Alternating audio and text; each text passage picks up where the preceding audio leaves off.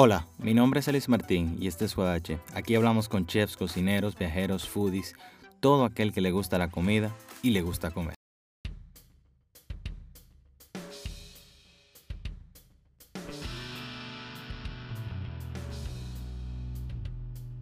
Guadacheros, bienvenidos una vez más a este espacio. Mi nombre es Elis Martín y esto es Guadache. Aquí hablamos con chefs, foodies, cocineros, viajeros, todo aquel que le gusta la comida y le gusta comer. El día de hoy tenemos una invitada súper especial.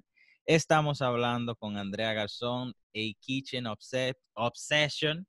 Vamos a estar hablando un poco de ese proyecto, de cómo ella lo ha ido desarrollando, unas fotos chulísimas, mortales. Cuando yo edite este video, ustedes van a ver qué mortales son las fotos que ella tiene. Que ella tiene. Lamentablemente, para el que lo escuche en audio no va a poder ver las fotos, pero le voy a dejar el enlace para que ustedes lo vayan a ver a, YouTube. Andrea es venezolana, estudió comunicación social, fue maestra durante cinco años. No ha estudiado cocina, pero es amante de la gastronomía y de eso vamos a estar hablando un poco el día de hoy. Andrea, muchísimas gracias por aceptar la invitación. ¿Cómo te sientes en el día de hoy? Y cuéntame, cuéntame. Hola, no, buenísimo, súper emocionada estar aquí. Eh, gracias por esa super introducción. Em, nada, chévere, contenta, con hambre. Probablemente en un rato después, cuando terminemos con hambre, haré algo. Una de las cosas que me queda claro desde que veo tu, tu feed es que te gusta la comida. De hecho, hubo un tiempo que pusiste y comer, y me gusta comer y comer y comer. Pero llévame un poco a la historia de cómo tú llegaste a esta parte, el food styling, la fotografía y por qué decidiste irte por la gastronomía, la comida. Bueno, varias personas me han comentado eso, lo de y comer, y comer, y comer. Creo que le causó gracia. Em, bueno, como eso dice, a mí me encanta comer. Me ha encantado comer, yo creo como desde los 19, porque en verdad de chiquita no comía nada y después, obviamente uno es adolescente y dice, no puedo comer nada, voy a engordar. Bueno, o sea, yo niña, latina, creciendo, eh, así como que no, no, pero después, no sé, no. Eh, la verdad, la verdad, yo creo que yo pasé como nueve años sin ir a Estados Unidos, eh, viajando por ahí, pero no íbamos a Estados Unidos. Y fui a Miami después de nueve años, y Estados Unidos es como la meca de la glotonería. O sea, es una locura. Y cuando fui, fui con mi primo que se había mudado a Atlanta, que se iba a mudar a vivir por allá. Y mi primo es un, un, o sea, mi familia, eso sí, eso puedo decirte que el, como el precedente es que en mi familia todo el mundo come y come bien y comemos mucho. O sea, y es como que te cortas el pelo, sí, vamos a celebrar, comemos. Y si te da cosas, sí, celebramos, comemos. Entonces, cuando fui con mi primo y con mi tío, que también es un, o sea, imagínate, eran dos hombres adultos, comelones, mi primita de 10 años y yo. Y era como que vamos a Cheesecake Factory y pedíamos ese comidero. Vamos a comer a Krispy Kreme y pedíamos el poco de donas. Vamos, o sea, lo único que hicimos fue comer. Ahí yo estaba estudiando comunicación social. Yo estudié comunicación social en Caracas, en la Universidad de Monte Ávila. Y yo estaba estudiando fotografía justo ese año y como que comencé a tomar las fotos. Yo tengo, esas son mis primeras fotos de comida, como que las Krispy Kreme, en Cheesecake Factory, cosas así como súper gringas. Después al año siguiente me fui un mes a Boston con mi prima y estaba todo este cupcake mania, como que los cupcakes son como un crate por los cupcakes loquísimo. Y me enamoré de los cupcakes a tal punto que me comía uno diario. O sea, imagínate un cupcake o más, que en Estados Unidos son como así, o sea, diario. Y llegué a Venezuela y dije, no puede ser que nadie haga eso, yo lo voy a hacer. Ese año yo había estudiado diseño en la universidad y había hecho un proyecto como unos delantales, como los que venden Anthropology, que son como vestidos y tal, diseñados, qué sé yo. Y como que hice un merge de los dos proyectos y al mismo proyecto de la universidad que se llamaba Martín y Garó, eh, comencé a agregarle como la, la, opción de comprarme cupcakes, que al principio me quedaban horribles. Horribles. O sea, eran un asco. Y mi mamá demasiado bella que, hija, los mejores cupcakes del mundo, sí, sí, sí, sí. Y como que comencé a ir a eventos, a venderlos, me publicaron en varios periódicos, en revistas, eh, porque era súper joven, estaba trayendo algo que en Venezuela no existía en ese momento, o sea, nadie estaba haciendo eso. Y salí en la televisión, que se los 20, gracias. Y después seguí, seguí, seguí, seguí, y obviamente ya después de un tiempo como que máster, o sea, yo te puedo hacer unos cupcakes de lo que tú me digas en una hora y esta parte me quedan bellos. O sea, yo creo que esa es mi fortaleza. Los cupcakes, yo no, o sea, Eh, tenía casi un menú de 30 sabores y los iba variando dependiendo de lo que yo tuviese, porque como bien sabes, en Venezuela en ese momento no había muchas de las cosas, yo tenía que importarlas de afuera. Pero después, en el 2014, todo como que se fue a el carrizo por la situación política, metieron preso a Leopoldo López, qué sé yo, y yo me fui del país por seis meses. Y ahí, entonces, obviamente comí demasiado, porque cuando uno viaja es cuando uno más come, y comencé a tomar fotos y como documentar todo lo que yo estaba haciendo. Y entonces, eh, cuando volví, decidí no vender más cupcakes porque no había azúcar, no había harina, no había mantequilla, era súper complicado, era súper caro. Y yo siento en ese momento que no tenía como la madurez emocional de llevar algo así, o sea, y lo dejé, y, pero comencé con un blog. O sea, todas las experiencias que yo había traído de esos seis meses afuera, las plasmé en el blog y entonces seguí con el blog como por un año, dejé los cupcakes y después dejé el blog también y me dediqué a ser maestra.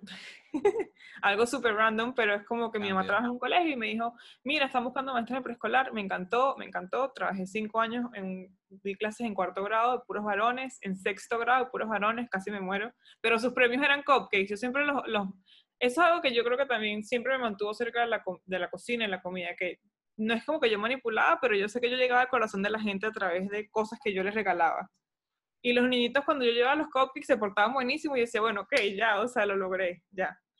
Em, y seguía cocinando, pero no publicaba mucho, o no hacía posts en el blog, o no vendía casi, o sea, menos que fuesen personas ya de antes de, de cuando yo vendía los cupcakes, que siempre me pedían todos los años en una fecha específica y yo los vendía. Y después me fui alejando, me fui alejando, después conocí a Cristian, te puedo decir que creo que desde que lo conocí a él no he parado de comer, nunca. O sea, desde que yo conocí a Cristian me he engordado como 10 kilos, sin mentira, de verdad.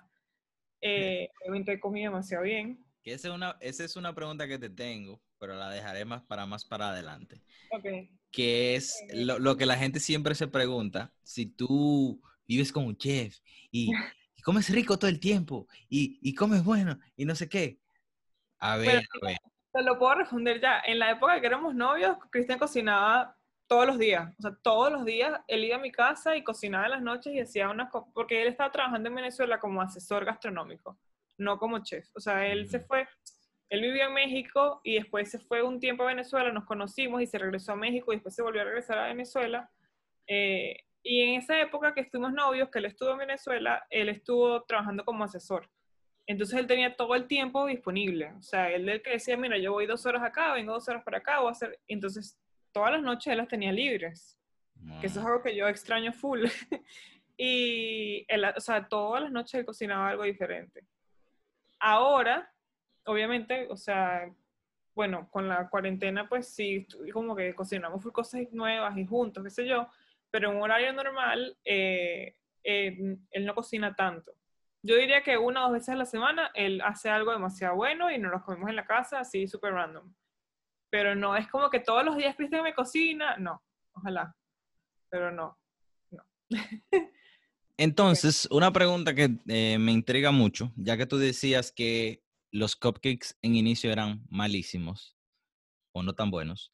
¿Cuál es la diferencia, si tú puedes o si te acuerdas, técnicamente, que antes eran tan malos y ahora son tan diferentes? Bueno, mira, primero el batter de la, del, o sea, el, de la torta, el pastelito que va abajo, eh, yo intento, o sea, probé demasiadas recetas. A lo largo del 2010 al 2014, yo me compré miles de libros de cupcakes y probé miles de recetas hasta que la que me funcionó, que fue la que más me gustó, fue como cuatro años, tres años después, que fue la de Magnolia Bakery, que es mi favorita, que es la que yo uso hoy en día todavía. O sea, esa es una, no hay pele, esa te queda súper fluffy, te queda suavecito, te queda así esponjosito, moist, o sea, una locura.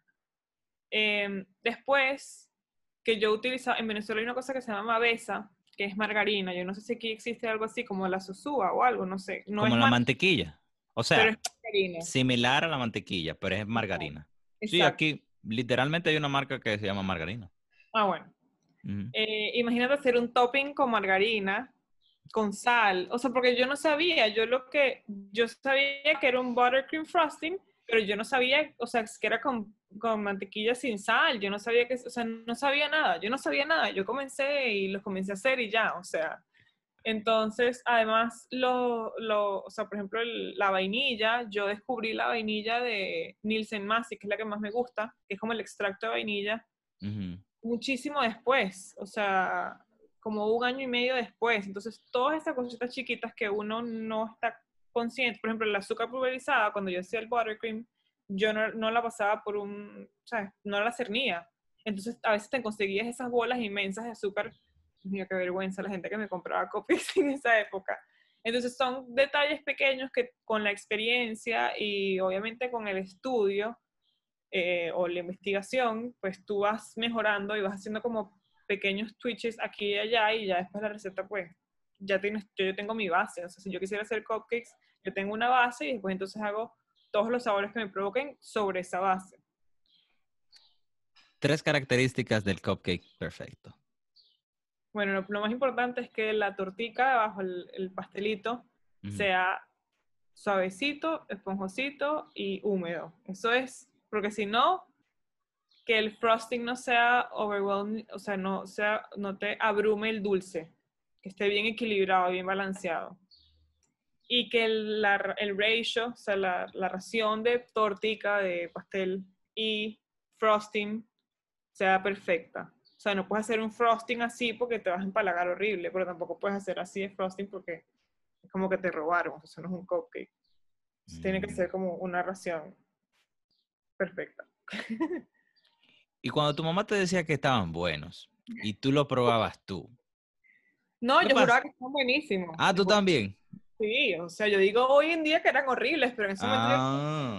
y los ponía que sí en unos columpios y en el, porque, ajá, los niños. Ay, Dios mío, qué vergüenza. Yo esos botones porque para mí son como historias, ¿sabes? Mi historia. Claro. Creo que yo corré porque me da vergüenza, pero literal yo los ponía como en columpios y tomaba las fotos de los cupcakes en columpios o en un tobogán. Yo no sé qué estaba pensando, pero bueno, yo lo que digo es como que, bueno, tenía 20 años y me atreví a hacer algo que no conocía, pues ahí está como el, el valor. Y tú sabes que está, está sumamente interesante que tú tienes récord, eh, los tienes grabado, el proceso. Y que ahora tú puedes decir, mira cómo yo lo hacía antes y mira la trayectoria que tengo ahora. Quizás si tú no hubieras empezado así, no tuvieras el resultado que tiene ahora. Quizás. No, y me pasa también con las fotos. O sea, yo te puedo mostrar unas fotos de mis primeras fotos de comida.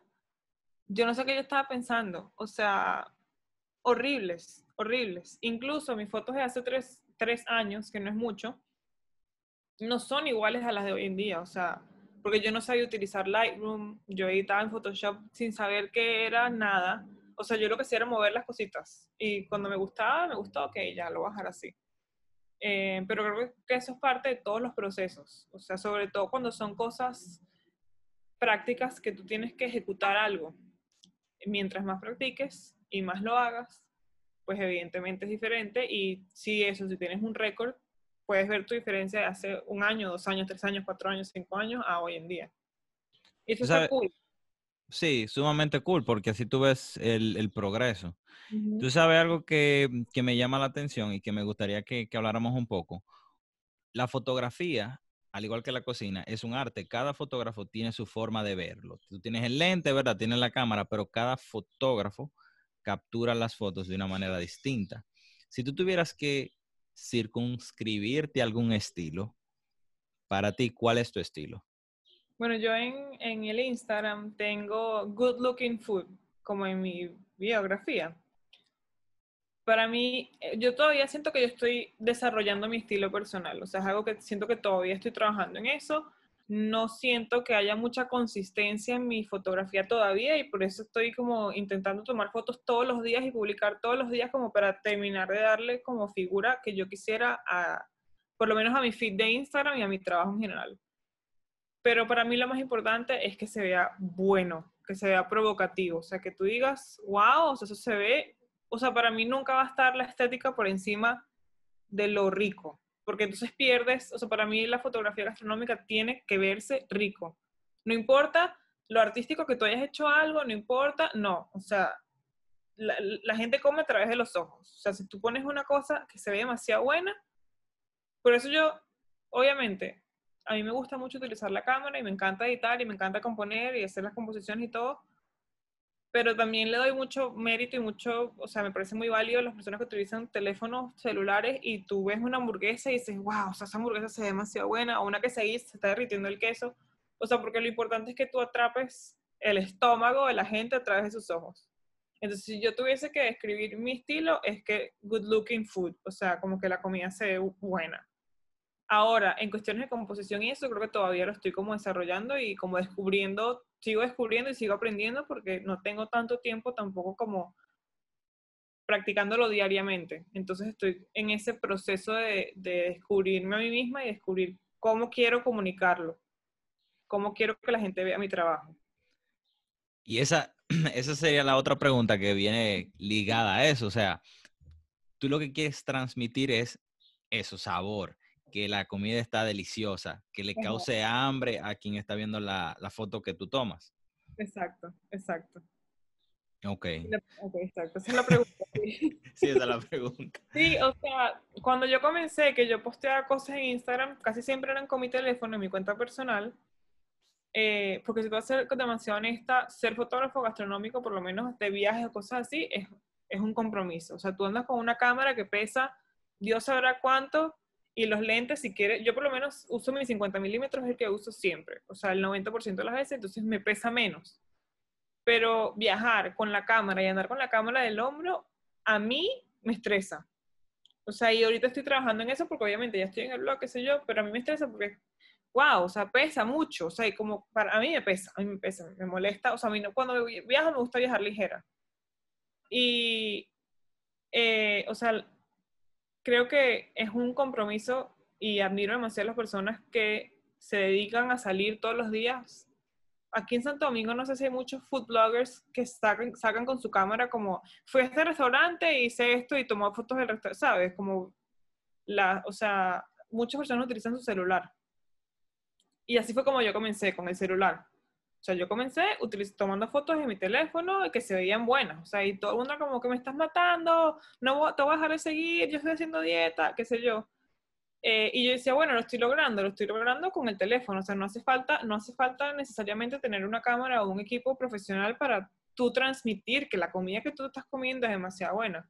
Que esa es otra cosa que yo hago. Yo no, no publico cosas que no me gusten. Si a mí no me gustó, yo no voy a decir que no me gustó, sobre todo porque yo me imagino que tú sabes lo sensible que podemos ser todos, sobre todo en Latinoamérica en general. Oh, sí. Venezuela, me imagino que aquí también. Nunca lo he hecho y tampoco lo quiero hacer porque no me quiero enterar. Pero si no me gustó, yo no publico nada. No lo publico. Porque me parece un poco hipócrita y como misleading.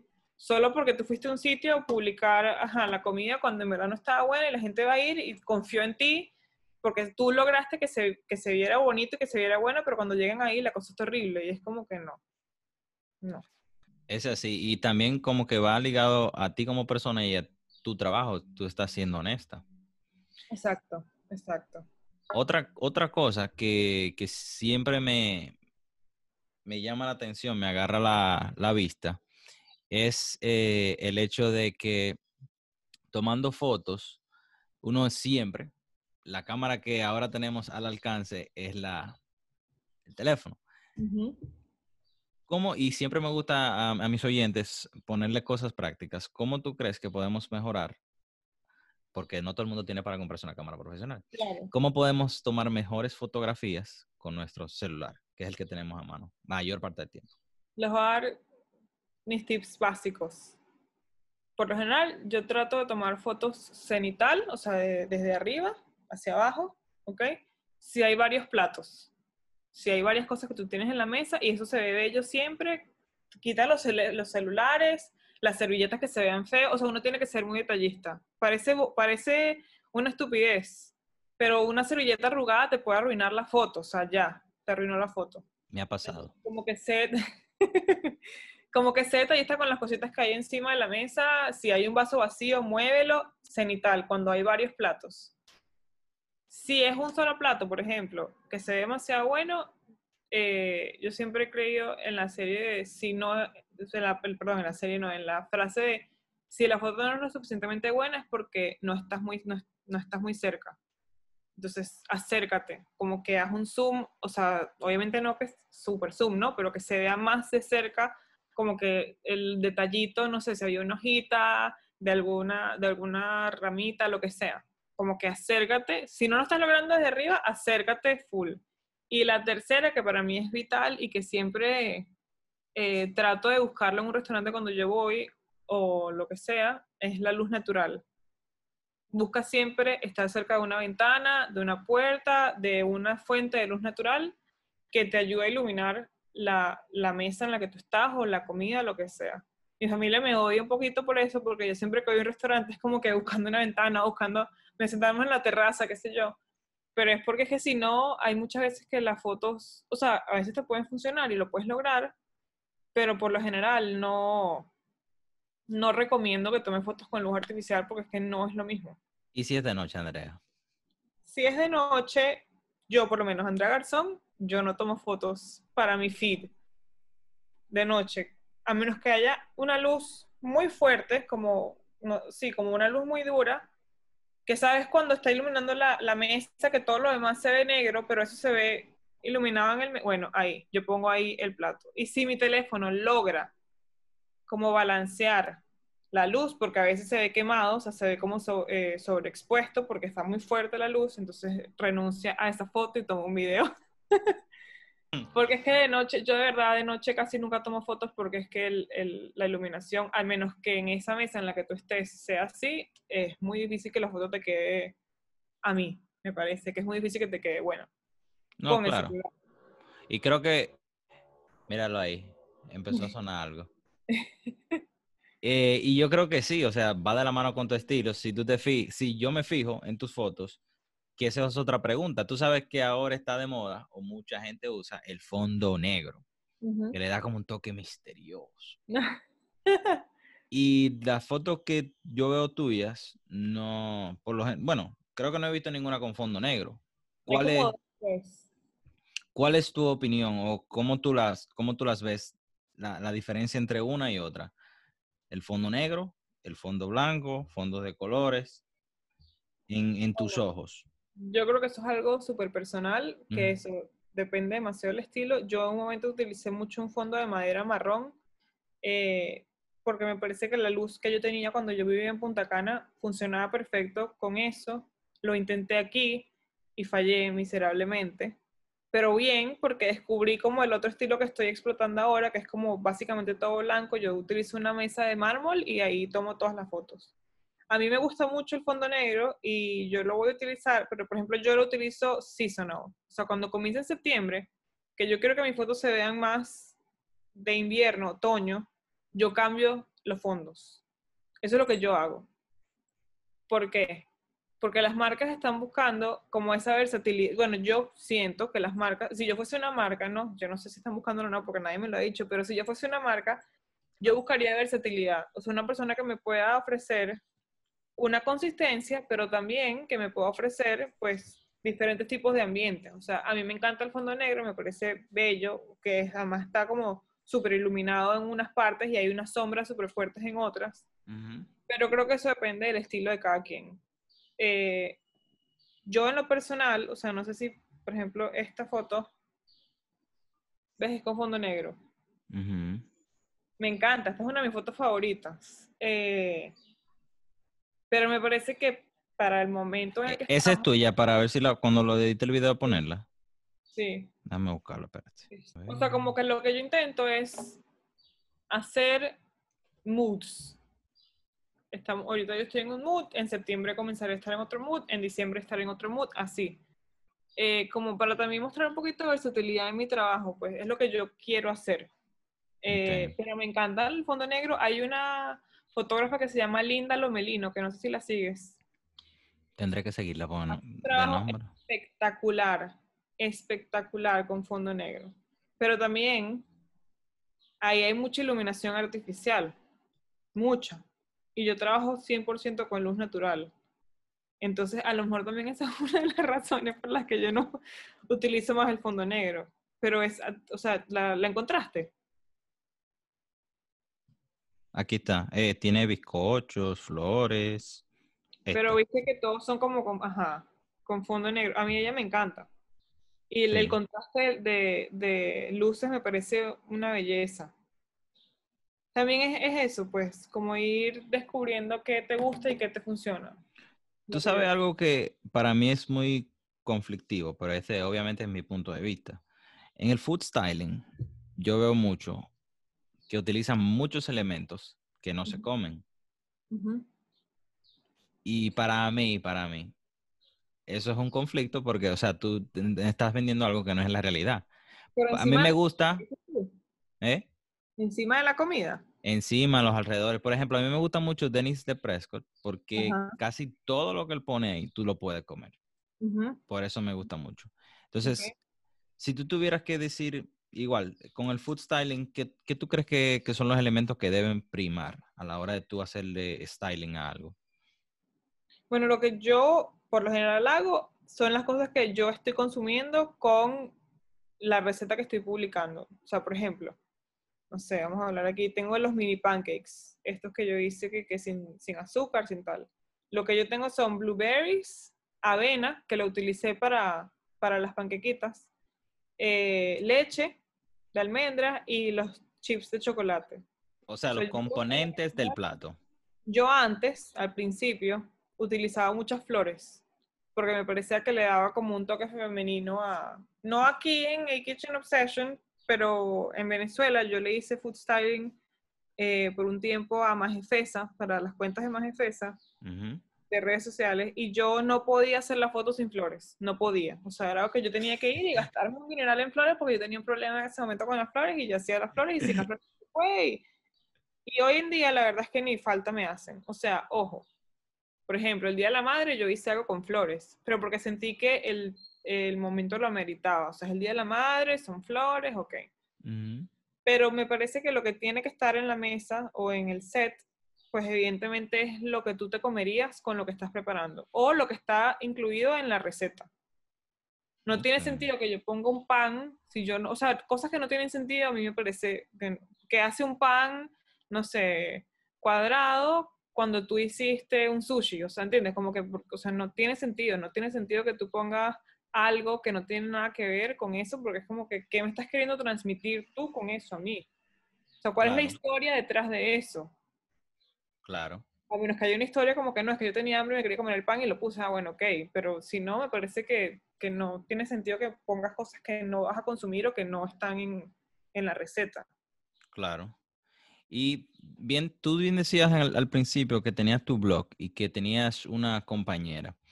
Me gustaría que tú dijeras un poquito qué pasó ahí. Si era un blog donde tú hacías reseñas, si era un blog donde tú subías igual fotos que tú hacías, y, y qué pasó con ese blog. Bueno, todavía lo puedes buscar porque creo que todavía existe en Instagram. Lo estoy buscando. Ajá, ya va. Sí, todavía existe. Eh, nosotros dos siempre desde antes, o sea, en la universidad, pues es que uno ya está viejo, yo tengo 30 y yo cuando hablo de la universidad siento que fue hace como 10 años y me siento más vieja. Eh, pero yo tengo tu edad y todavía no me siento viejo. En la universidad siempre a las dos como que nos gustaba mucho la comida. No éramos como del mismo grupo de amigos, pero teníamos esa afinidad y nos caíamos súper bien por eso. Después, em, yo me gradué de la universidad, ella se graduó el año anterior, ella comenzó a trabajar como en una revista y hacía reseñas gastronómicas en la revista.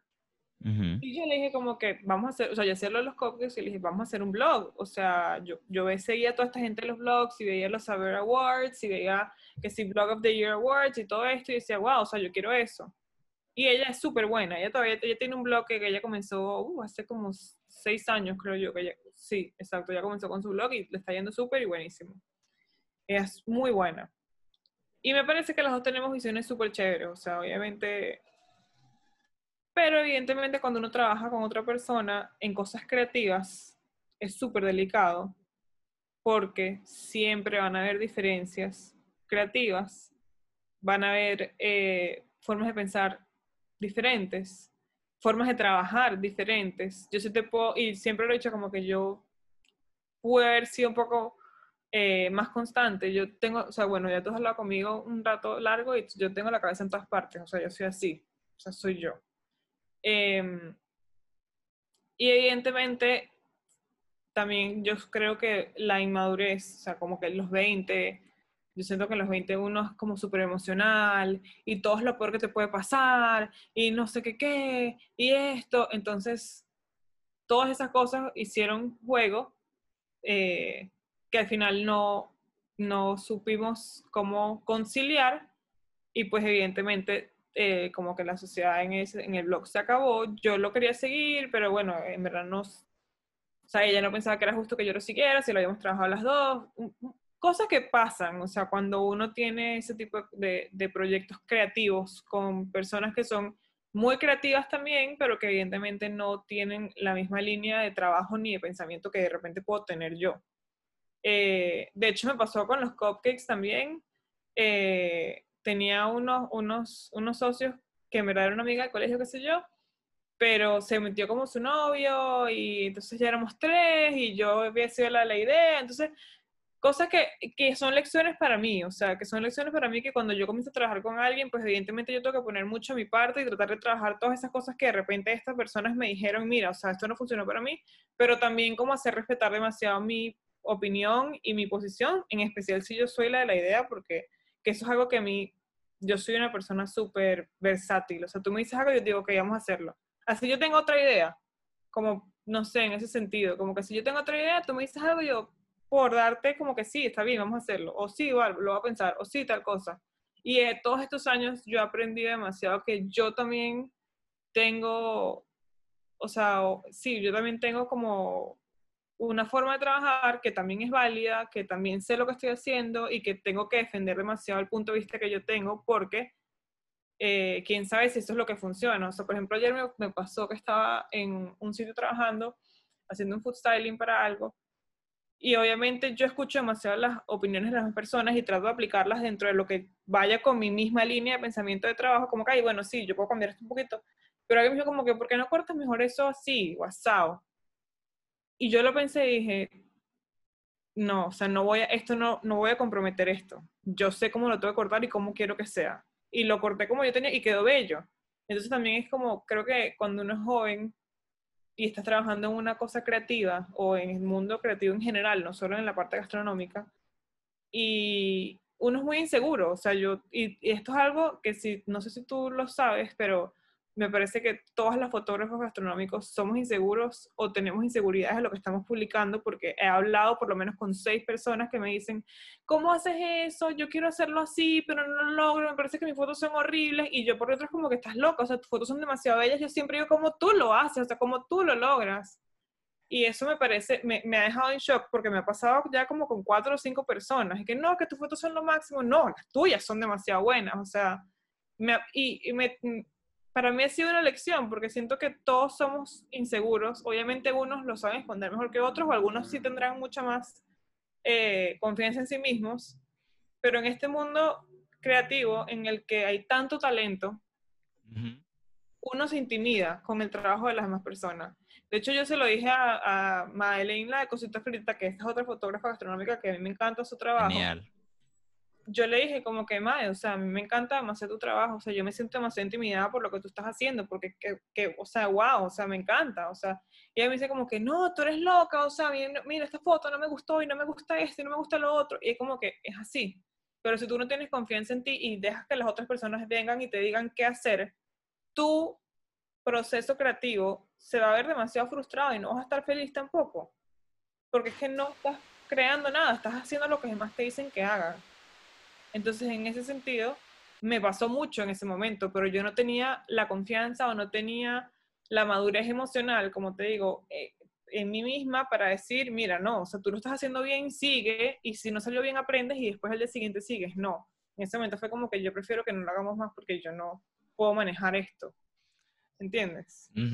Tú sabes que eh, a nivel de creativo y de artista, y creo que la, la, persona en general, hay algo que se llama el síndrome del impostor, donde tú te comparas con el que está inmediatamente más cercano a ti. Aunque tú tengas un buen trabajo, tú mismo no percibes tu trabajo como tal y siempre como que lo de lo, lo pone por abajo. Y eso pasa mucho. Y, y eso es algo que nosotros todos, los seres humanos, tenemos que romper porque en algún momento tú tienes que decir, ok, lo que yo hago es bueno, es, un buen trabajo. Y por ejemplo, bien tú decías, Madeline y tú, yo la veo yo digo, wow, yo quiero aprender a tirar fotos como ustedes. Pero quizás ustedes entre ustedes se ven y dicen, wow, el trabajo de ella, el mío no es tan bueno. Y es por eso, porque nosotros tendemos a compararnos con la persona que nos, que, que nos queda más inmediatamente cerca y no nos apreciamos a nosotros mismos. Y es un proceso. Y creo que como artista de la fotografía, es algo que, que todos deben, deben pasar por eso. Y igual como tú también decías, mientras tú vas descubriendo tu identidad, pues entonces eso se va aclarando y ya tú dices, ok, esta es mi voz, este es mi estilo, bien, o sea, y puedes apreciar el otro, pero sin que restarle a lo que tú haces. Trabajo. Sí, por supuesto, totalmente. O sea, yo creo que es algo que he aprendido más que todo este último año. También siento demasiado que la madurez emocional tiene mucho que ver en eso. Eh, no sé si yo es algo personal, pero en mis 20 como que lo que me decían yo me lo tomaba demasiado hecho como que, wow, ¿será que sí es así? ¿Será que es tal cosa? ¿Será que no sé qué qué? ¿Será? Y ahorita es como que, bueno, ¿será que es así? Bueno, no, pero mira esto, esto, esto y esto. Ah, bueno, ok, dale. O sea, yo no te voy a mentir, cada vez que yo monto un post yo espero tener 2000 likes, o sea, 200 likes, o sea, y cuando tengo 50 es como que, fuck, o sea, esa foto me encantaba porque no tengo más likes. Pero bueno, o sea, ya, yo no puedo medir mi talento en los likes. O sea, yo lo monto y yo hago... Eso es. Tú sabes que a mí me gustó mucho y yo tengo un grupo de amigos que discutíamos eso. A los creativos no debería de afectarle o llamarle la atención el like. Y es una manera de incentivar que la gente sea creativa, porque la gente subía fotos por el like, por esa métrica de vanidad, que de verdad, de verdad, de verdad, no significa nada. Porque imagínate que tú subas una foto que tenga un solo like, pero ese, esa foto te consiguió dos clientes y tú le haces food styling. Valió muchísimo más. En mi, perfil, o sea, yo he borrado fotos, no te voy que no, las he borrado. Pero, más que todo como porque no me cuadran como en el feed. Pero yo tengo fotos, a ver, esta de los raps, a mí me encanta, y esos raps estaban buenísimos, y lo que tuve fueron 100 likes. O, a ver, la del banana bread, el chocolate se ve demasiado bueno, o sea, no me importa si la gente no le da like o no, se ve demasiado bueno y punto. Igual la dejé. O sea, pero trabajar en eso, en un mundo en el que los likes, básicamente, te dan el valor, y te lo digo porque cuando tú vas a, un, a, una, o sea, a una compañía eh, y haces, te haces tu media kit, y ellos quieren contratarte como, como influencer o lo que sea que lo llamen, es como que, bueno, pero tú no tienes tantos followers. Bueno, pero tu alcance es tanto. Claro, sí, pero mi, o sea, mi trabajo, lo que yo te voy a entregar a ti, puede tener muchísimo más valor que lo que te puede entregar una persona con 50 mil followers. Claro. Porque estoy dando algo de calidad. Pero hoy en día, por eso es que yo creo que también los creativos no les debería importar, pero sí les, les importa porque al final los que los van a contratar le piden muchas veces, no en todos los casos, como esa, esa garantía de que, bueno, que tú me vas a alcanzar tantas personas y me vas a, vas a asegurar que me sigan tantas personas. Y es como que no, o sea, yo te estoy dando un contenido de calidad, te estoy dando algo en lo que yo pensé, en lo que yo trabajé, en lo que se hizo una composición, o sea, lo que se hizo una fotografía, una edición, ¿entiendes? O sea, algo mucho más valioso que lo que puede ser tres followers que al final no te van a comprar lo que sea que tú eh, estás vendiendo. Ese es el punto, que al final del día, si es una marca que te contrata o quien sea, lo que quiere es vender y que eso se convierte en dinero. De nada sirve que tú tengas un millón de likes y que no te ganes ni medio peso ni un dólar. Exacto. No vale de nada. Y Pero al principio lo que atrapa a esas compañías es eso. Sí, sí. Yo creo que eh, eh, es algo con lo que hay que lidiar y que deberían cambiar esa óptica, que eso no sea tan importante y que prime más la calidad creativa y la calidad del trabajo. Eh, Andrea, a nivel de, cocina, tú amas los cupcakes, te encantan. Pero, ¿qué otra cosa a ti te gusta cocinar? ¿Qué, te gusta hacer? ¿Que tú disfrutas hacerlo? En general, los postres. Porque me, me gustan los postres no porque me encante cocinar postres, porque cocinar postres es bien delicado y si te fallas un poquito aquí, te quedó horrible, se te pegó la torta, se te rompió la galleta, mil cosas. Eh, pero me gusta cómo los postres hacen sentir a las demás personas. O sea, tú le llevas unas galletas a alguien y esa persona ya, o sea, tu BFF forever. O sea, ya no se le va a olvidar nunca. Bueno, si están buenas. Bueno, si están malas tampoco se le va a olvidar, pero digo, si están buenas, no se le va a olvidar en forma positiva, o sea, como que... Em, pero últimamente he estado aventurándome full como con la comida salada porque siento que quiero como, tú sabes... Expandir. Probar ese, exacto. Y también como tener más experiencia en ese lado porque, bueno, no puedo vivir de postres, evidentemente, y con el blog, eh, como te había comentado ya hace tiempo, no, no me puedo comer todos los postres que yo hago, muchos los regalo, pero, o sea, uno tiene que cocinar de todo. Pero los postres son como mi comfort zone. Eso es como, hasta que se pegan y se rompen o se dañan, y es como, ok, no. Pero los postres, los postres por eso, por la forma en la que hace sentir a las demás personas. ¿Y qué cosa te da mucho trabajo hacer? ¿O te ha dado mucho trabajo que tú dices, wow, esto sí... Bueno, hice un, un, como un pastel de alfajor el otro día que tenía varias capas. Eh, en verdad eso no da tanto trabajo, pero eh, nosotros nos mudamos a este apartamento en enero y cuando nos mudamos a mi calle, el apartamento es bello, chévere, sí, bueno, la cocina es chiquita y la, el horno es pequeño. Y yo que bueno, pero yo puedo vivir con eso porque en verdad nos costó full construir apartamento. Es, un, es una pesadilla. Es una pesadilla. Le dije a Cristian, yo no vuelvo a, alquilar un apartamento con, con horno pequeño porque, o sea, es una pesadilla. Entonces, como son layers, tuve que hornear cada layer individualmente en una bandeja individual. O sea, porque entonces eran 15 minutos cada horneada, mientras esperaba que se enfríen, las levanto, las pongo, entonces pues otra vez 15 minutos la otra, tal. Es una pesadilla. Si fuese un horno grande, los hubiese horneado a las 4 de una vez, ¿sabes? En dos bandejas y ya. De hecho, tuve que comprar una bandeja pequeña para este horno porque las bandejas que yo tengo son grandes y no caben. Pero del blog, yo creo que lo que más trabajo me ha dado, déjame ver, yo creo que lo que más trabajo me ha dado ha sido eh, la tortica de alfajor. Bueno, y las mini pancakes que me quería morir cuando iba por la mitad, porque dije, porque yo me puse a hacer mini pancakes, esto es una pesadilla, no los hagas más nunca. Más que los mini cinnamon rolls, de hecho. Pero sí, eso. La tortica de alfajor ha sido lo que más trabajo me ha dado.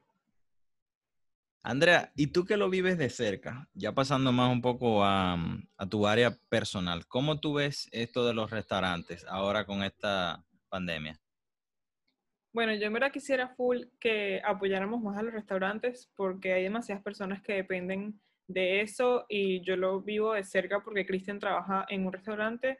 Eh, obviamente yo no puedo comparar el restaurante en el que él trabaja pues con un restaurante, por ejemplo, más pequeño, eh, que sea como eh, como un negocio más familiar, aunque este también lo es, es diferente, o sea, lo, lo quieran o no, es diferente, pero yo siento que hace falta como una concientización general, colectiva, sobre la importancia de la eh, de los negocios que son restaurantes, porque son una parte más importante primero de la economía.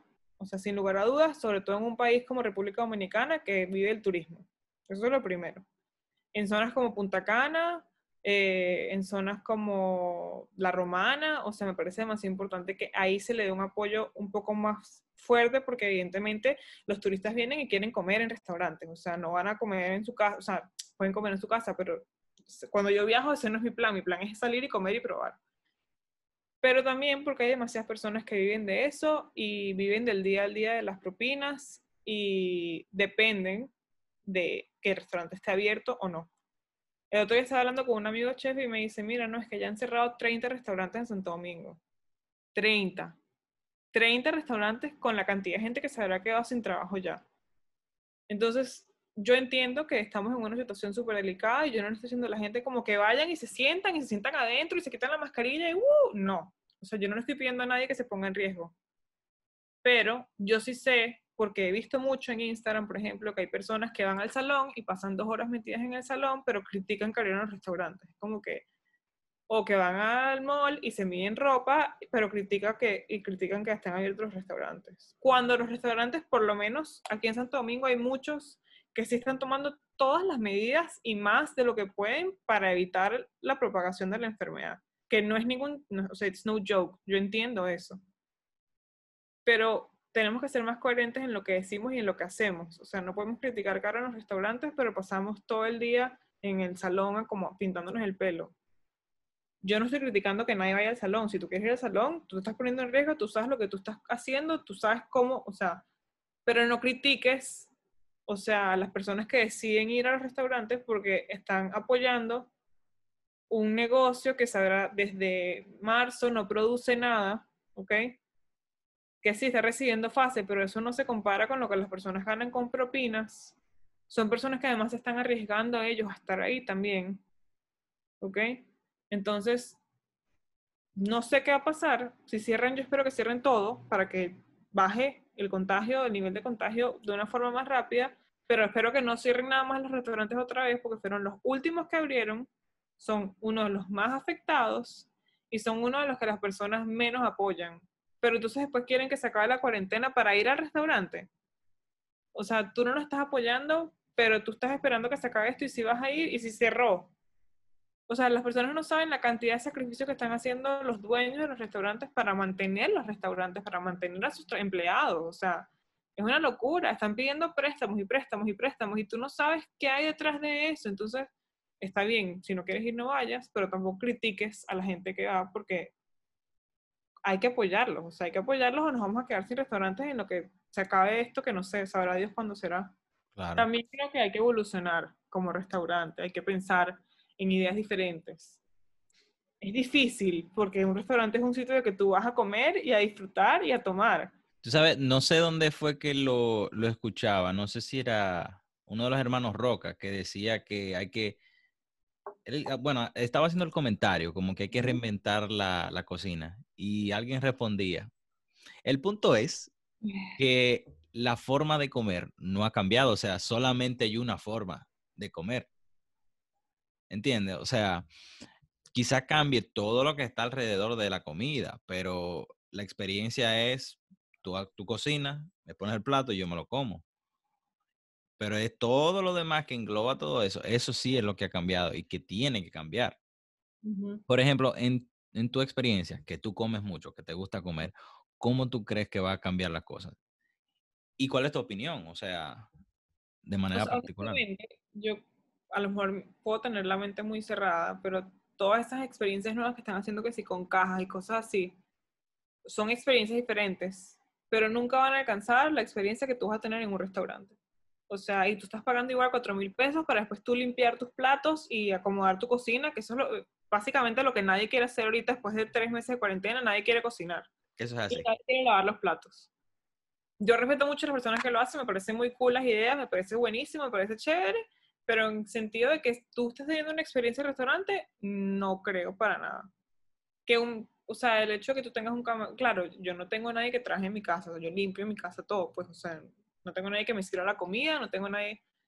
Pero el hecho de tener un camarero que está pendiente, que te está sirviendo el agua, que te pregunta si estás bien, después tener el chef que te puede recomendar, no, mira, hoy tenemos, o sea, tengo desde salmón, nigiris de salmón, hasta, no sé, un risotto de alcachofa, o sea, cosas que tú no vas a hacer en tu casa. Entonces, la única forma que yo veo que eso puede seguir sucediendo sin poner en riesgo estar en un, o sea, ponerte tú en riesgo estando en un sitio, es que el restaurante vaya a las casas. Eso es lo único que yo veo como posible. Y no es como que van a ir 18 personas y igual se van a contagiar, no. O sea, el chef, el subchef, el subchef y de repente una persona que sirva. Bajo todas las, todas las reglas de sanidad. Y yo lo he visto que lo han hecho muchísimo alrededor del mundo. En España lo hicieron, yo creo que Daniel Bulut lo hizo, o sea, pero ya tú ves que Daniel Bulut lo que hizo fue que abrió la terraza de su restaurante. Porque al final es que ninguna experiencia va a ser igual a la que tú. Es como si tú, yo te invito a mi casa y tú me dices, bueno, entonces, ¿cómo crees que podemos hacer una experiencia de tú invitándome a tu casa, pero que yo no vaya a tu casa? No, o sea, no puede. Yo puedo ir a tu casa, pero no va a ser lo mismo que yo vaya a tu casa. Yo te puedo cocinar y vamos a comer rico, pero vamos a estar en tu casa. No vamos a estar en mi casa. Y aquí la gente ha invertido demasiado dinero demasiado dinero, demasiado, en unas infraestructuras en los restaurantes y cada día yo veo que invierte más, invierte más, invierte más, cuando en realidad lo, lo más, pues a lo que tú no más aprecias es la comida. Pero, o sea, las infraestructuras también son importantes porque si no la gente no invirtiera lo que invierte. O sea, a la gente le gusta ir y estar en un lugar bello y que haya cosas bellas. O sea, entonces la misma experiencia del restaurante no la vas a tener en ninguna otra parte sino en el restaurante, que tiene que evolucionar, sí. ¿Cómo? La única forma que yo veo es eso, que el chef vaya a tu casa y te cocine y por lo menos la parte gastronómica la puedes tener relativamente igual en tu casa que en el restaurante. Pero creo que nunca va a ser igual. Y si los restaurantes han sido así toda la vida, es por una razón. Muchas cosas han evolucionado, muchas cosas han cambiado, muchas cosas han avanzado. A menos que hagan, no sé, un holograma en tu casa y tú lo pongas play y se ponga el restaurante y venga el chef y te sirva. O sea, porque es que ¿cómo tú puedes tener esa experiencia en otro sitio si no es ahí? Sí, o sea, yo te lo pregunto porque yo se lo, se lo he preguntado a todos mis invitados ya en esta cuarentena, ¿cómo tú lo ves? Porque de verdad que va a cambiar y lamentablemente va a cambiar, yo creo que si no totalmente, un 85%. Por ejemplo, el, el, el simple hecho de yo ir a comer con alguien y estamos comiendo al lado y yo poderle compartir la comida, ya eso tú lo vas a ver de una manera un poco más aprensivo, aunque tú andes con esa persona y todo eso, que el mesero venga y te pase algo, que te enseñe el vino, que te enseñe todo eso, ya tú en tu psiqui, ya tú lo vas a estar procesando de una manera totalmente distinta. Bueno, yo, por ejemplo, yo como soy pro restaurantes, he intentado apoyar, ayer fuimos a El Camineto, que me encanta, a comer pizza. Lo primero es que a mí me encanta sentarme adentro, siempre, y me senté afuera o sea, como que, ok, eso es lo primero. Ya ahí cambió mi primera experiencia, me senté afuera, ok.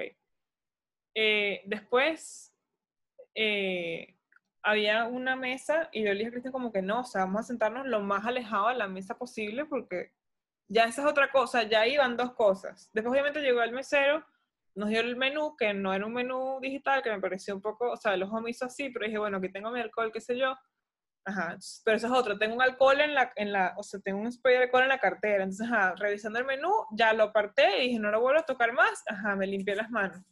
Me volví a limpiar las manos como tres veces entre que él venía a preguntarme qué quería y que ya yo había puesto el menú ahí.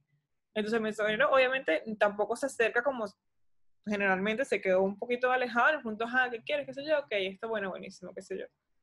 Pero en todo ese tiempo yo estaba aquí que ojalá los que están ahí no estornuden, ojalá nadie tosa, ojalá, o sea, sí, uno está estresado, no te voy a decir que no. Pero llegó la pizza y yo me comí mi pizza y fui feliz como por 15 minutos. Pues me acuerdo que la agarraba como la espatulita como para levantarla, el, el slice. Ajá. Entonces la ponía en los platos y yo era, dame acá la mano y le echaba alcohol y estábamos casi comiendo con los cubiertos, o sea, pero también miedo de que los cubiertos, o sea, todo es como fuck, o sea, no sé qué tocar, que me cuando, cada cuánto me toque, sí. Yo creo que ese va a ser el aspecto más complicado. El nosotros hacer esa transición de como que, ay, la mano aquí, la mano aquí, la mano allá. Ese, ese, ese cambio, eso va a ser lo más complicado. Yo creo que...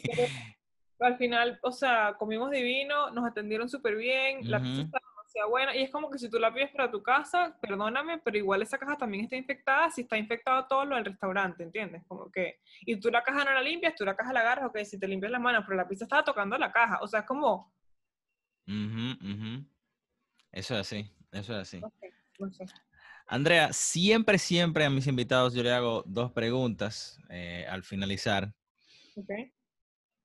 Y la pregunta la primera pregunta es, si tú tuvieras la oportunidad de hablar con Andrea Garzón de hace cinco años, ¿qué consejo tú le darías?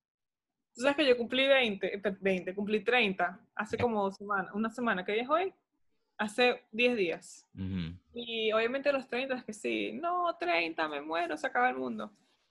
Pero yo me siento súper feliz de estar en esta, esta etapa de mi vida y me hice una carta a la Andrea de los 20 como que agradeciéndole por todo. Hay muchas cosas, obviamente, en, la, amorosa, en la no sé qué qué, en la tal, en la familiar, pero yo siento que, bueno, primero en Venezuela, si estaba en Venezuela, les he dicho, ahorra dólares y compra dólares y ten dólares para toda tu vida porque vas a ser millonaria si ahorras dólares. Eso es lo primero. dólares, dólares, dólares, no gastes dólares, ok. Pero no, en serio, ahora como que la carta de agradecimiento que me hice fue como que, bueno, gracias. Primero, lo, una de las cosas que puse es como por aceptar todas las aventuras, por ejemplo, ser maestra sin tener ni idea, porque yo nunca estudié para ser maestra, pero también gracias por tomar la decisión de volver a tomar el camino que iniciamos hace 10 años y que nos apasiona y que nos gusta tanto como es el de la gastronomía. Esa es una cosa que le doy demasiado gracias a la Andrea de los 20, como que pasé por todas estas cosas que me desilusionaron, que me hicieron sentir triste, que me hicieron sentir mal, pero al final eso nada vale si a mí me hace feliz es esto y lo voy a seguir haciendo. La otra cosa por la que me di gracias es por creer en mí, por creer en mi talento y por saber que la única forma de crecer es apoyándome en los demás, aprendiendo de ellos y no intimidándome con su trabajo. Esa es como otra cosa que puse, como que está bien que te intimides, pero, o sea, no lo veas como algo lejano, sino más bien approach them, porque tú puedes aprender demasiado de ellos. Em, creo que también le diría, no comas tanto porque te vas a engordar como 10 kilos en lo que conozcas a Cristian, así que aprovecha de no comer tanto. Pero básicamente es eso, como, bueno, y otra cosa que le puse es como, esto no tiene nada que ver con cocina, ni comida, ni nada, sino en general, es como, gracias, o sea, me estoy dando las gracias a mí misma, eh, por dejarme sentir todo lo que sentí en ese momento, que tenía 20, que me rompieron el corazón, que lo que sea, pero también gracias por darte cuenta que la única persona que te puede hacer feliz eres tú.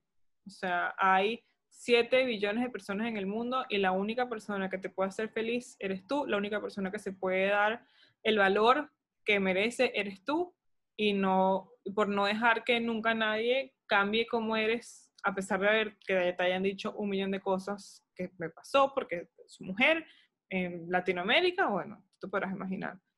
Pero o sea, como gracias por eso, por creer en ti y por saber que la felicidad está en ti y más nadie. Eso creo que es una de las cosas más importantes en general de mis 20 que aprendí. Yo creo que es un tremendo... No, no, está bien. Yo creo que es un tremendo consejo, o sea, eh, aceptarte y aceptar que la única persona que tiene en sus manos la felicidad propia es uno.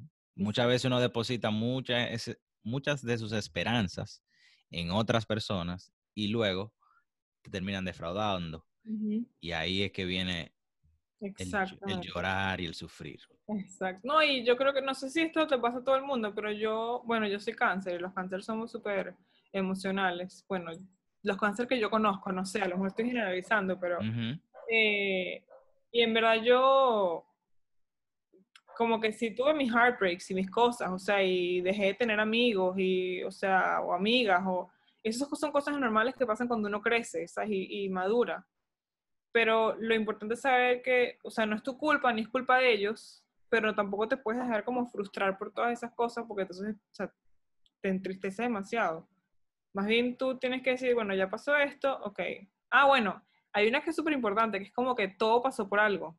Para mí, todo, todo está conectado, todos son energías y todo pasa por algo y siempre viene algo mejor. Siempre, siempre, siempre. O sea, obviamente hay gente que está enferma y esas cosas, y esas cosas yo no las comprendo ni intento comprenderlas y espero que Dios siempre me dé demasiada salud y porque ese es otro nivel.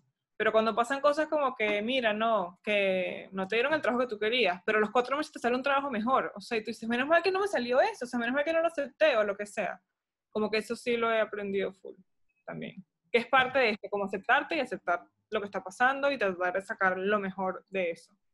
Desde luego que sí, tratar de sacar lo mejor. Y la otra pregunta que siempre le hago a, a mis invitados es, cuando tú te vayas de esta tierra, ¿verdad? Cuando tú nos dejes, ¿cuál te gustaría que fuera tu legado? ¿Cómo te gustaría ser recordada? Bueno, Está difícil, está difícil, porque no, no, no, no, o sea, no me gusta mucho pensar como en, en ese momento. Eh, pero obviamente yo trato de ser la mejor persona que puedo ser con, la, con las demás.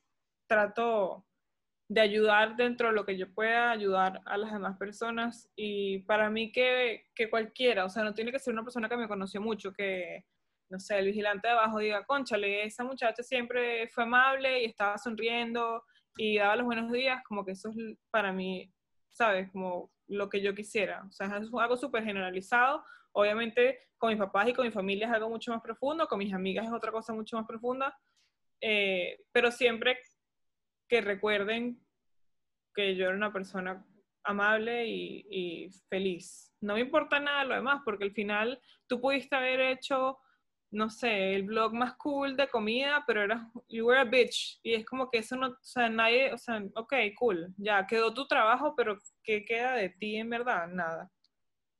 Nada. Y eso, lo, y eso es lo más importante al final. ¿Qué queda de ti como persona? Tú sabes que... Deja que pase este motor.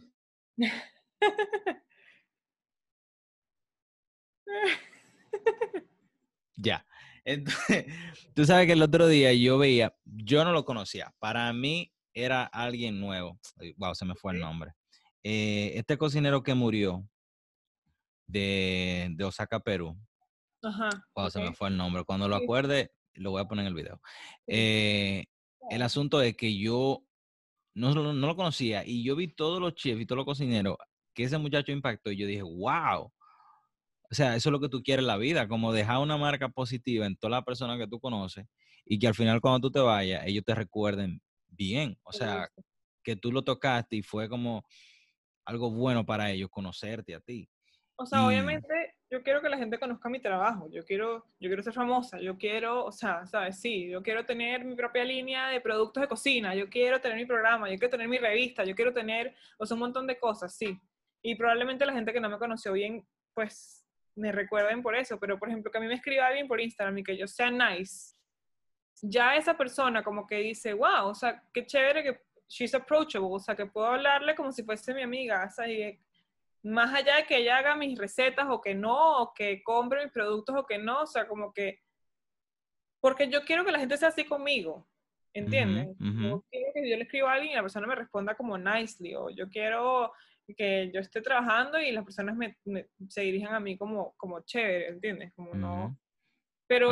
Al, final yo creo que eso vale más. O sea, mi trabajo puede ser una plataforma para eso, pero al final lo que yo quiero es eso, o sea, porque ¿de qué sirve haber hecho todos esos proyectos y al final, por ejemplo, te digo aquí algo rápido y lo puedes cortar después si quieres, pero yo me gradué de un colegio católico que de los legionarios de Cristo, que es como un movimiento católico. Y el fundador de eso fundó no sé qué cuántos colegios, o sea, lo tenían como el Dios, qué sé yo. Y después de que se murió descubrieron que él era pedófilo, que tenía una hija que sí de 30 años, que tenía que sí cuentas millonarias, o sea, una locura. Y es como que, ok, los colegios quedaron y yo agradezco demasiado haber estudiado ahí, yo me siento demasiado orgullosa y me encanta mi colegio, o sea, pero yo este señor, yo no quiero nada, ¿entiendes? Yo no, nada, o sea, yo no, y, yo lo digo y lo cuento y sin vergüenza y sin nada, porque es como que, o sea, ¿qué estás haciendo con tu vida? Por lo menos en ese movimiento hay personas, mujeres que son, no son monjas, son consagradas, ellas no pueden hacer nada, ellas entregan su vida a Dios, según lo que este señor dijo. Y después este señor es pedófilo, es como, o sea, no tiene sentido, no tiene sentido. Entonces, pudiste haber logrado muchas cosas, pero ser un idiota y al final la gente no te recuerda como que, ay, sí, el padre Maciel. No, la gente es como que ese idiota que, o sea, se robó demasiado dinero y tenía una hija a los 30 y le está diciendo a los demás que no tuviesen relaciones. Como, ¿qué, ¿qué logras tú con eso? Nada. Claro. O sea, eso sí. tu memoria... Que, que, tiene que haber también como que cierta coherencia entre, o debería, es lo ideal, ¿verdad? Tiene que haber cierta coherencia con lo que tú dices y lo que tú eres. Que eso es algo, para nosotros las personas, algunos les cuesta hacer eso. Pero yo creo que eso es sumamente importante. Sí, totalmente, que sí. Totalmente. Y nos fuimos a hablar de la religión, pero es que esta pregunta es tan profunda. no, esa es la idea. De hecho, esa, esa la, la, tengo esas dos preguntas por eso mismo, por una manera de... Tú sabes que hablando con la persona, por más que tú hables, eh, aunque sea una hora, tú nunca llegas totalmente a conocer a la persona. Y es una forma de como de mi invitado hacer una introspectiva y decirme algo de su corazón, de su mente. Exacto. Entonces, por eso lo hago. Entonces, Andrea Garzón, Guadachero, gracias si te ha quedado hasta este momento. Un placer de verdad tenerte, hablar de fotografía. A mí me gusta mucho la fotografía, la fotografía gastronómica me gusta bastante. Vamos Por a hacer eso... una fotografía solo un día y le decimos a Madre también para que venga. Y hablamos solo como de cosas, o sea, elementos de fotografía. Dale, dale, sí, mortal, mortal. les importa. Mortal. Entonces, Guadachero, muchísimas gracias. Andrea, también muchísimas gracias. Hasta la próxima y nos vemos la semana que viene. Bye, gracias. Guadachero, muchísimas gracias por sintonizar. Si te gustó este contenido, compártelo con todo el mundo y que lo sigas disfrutando. Hasta la próxima.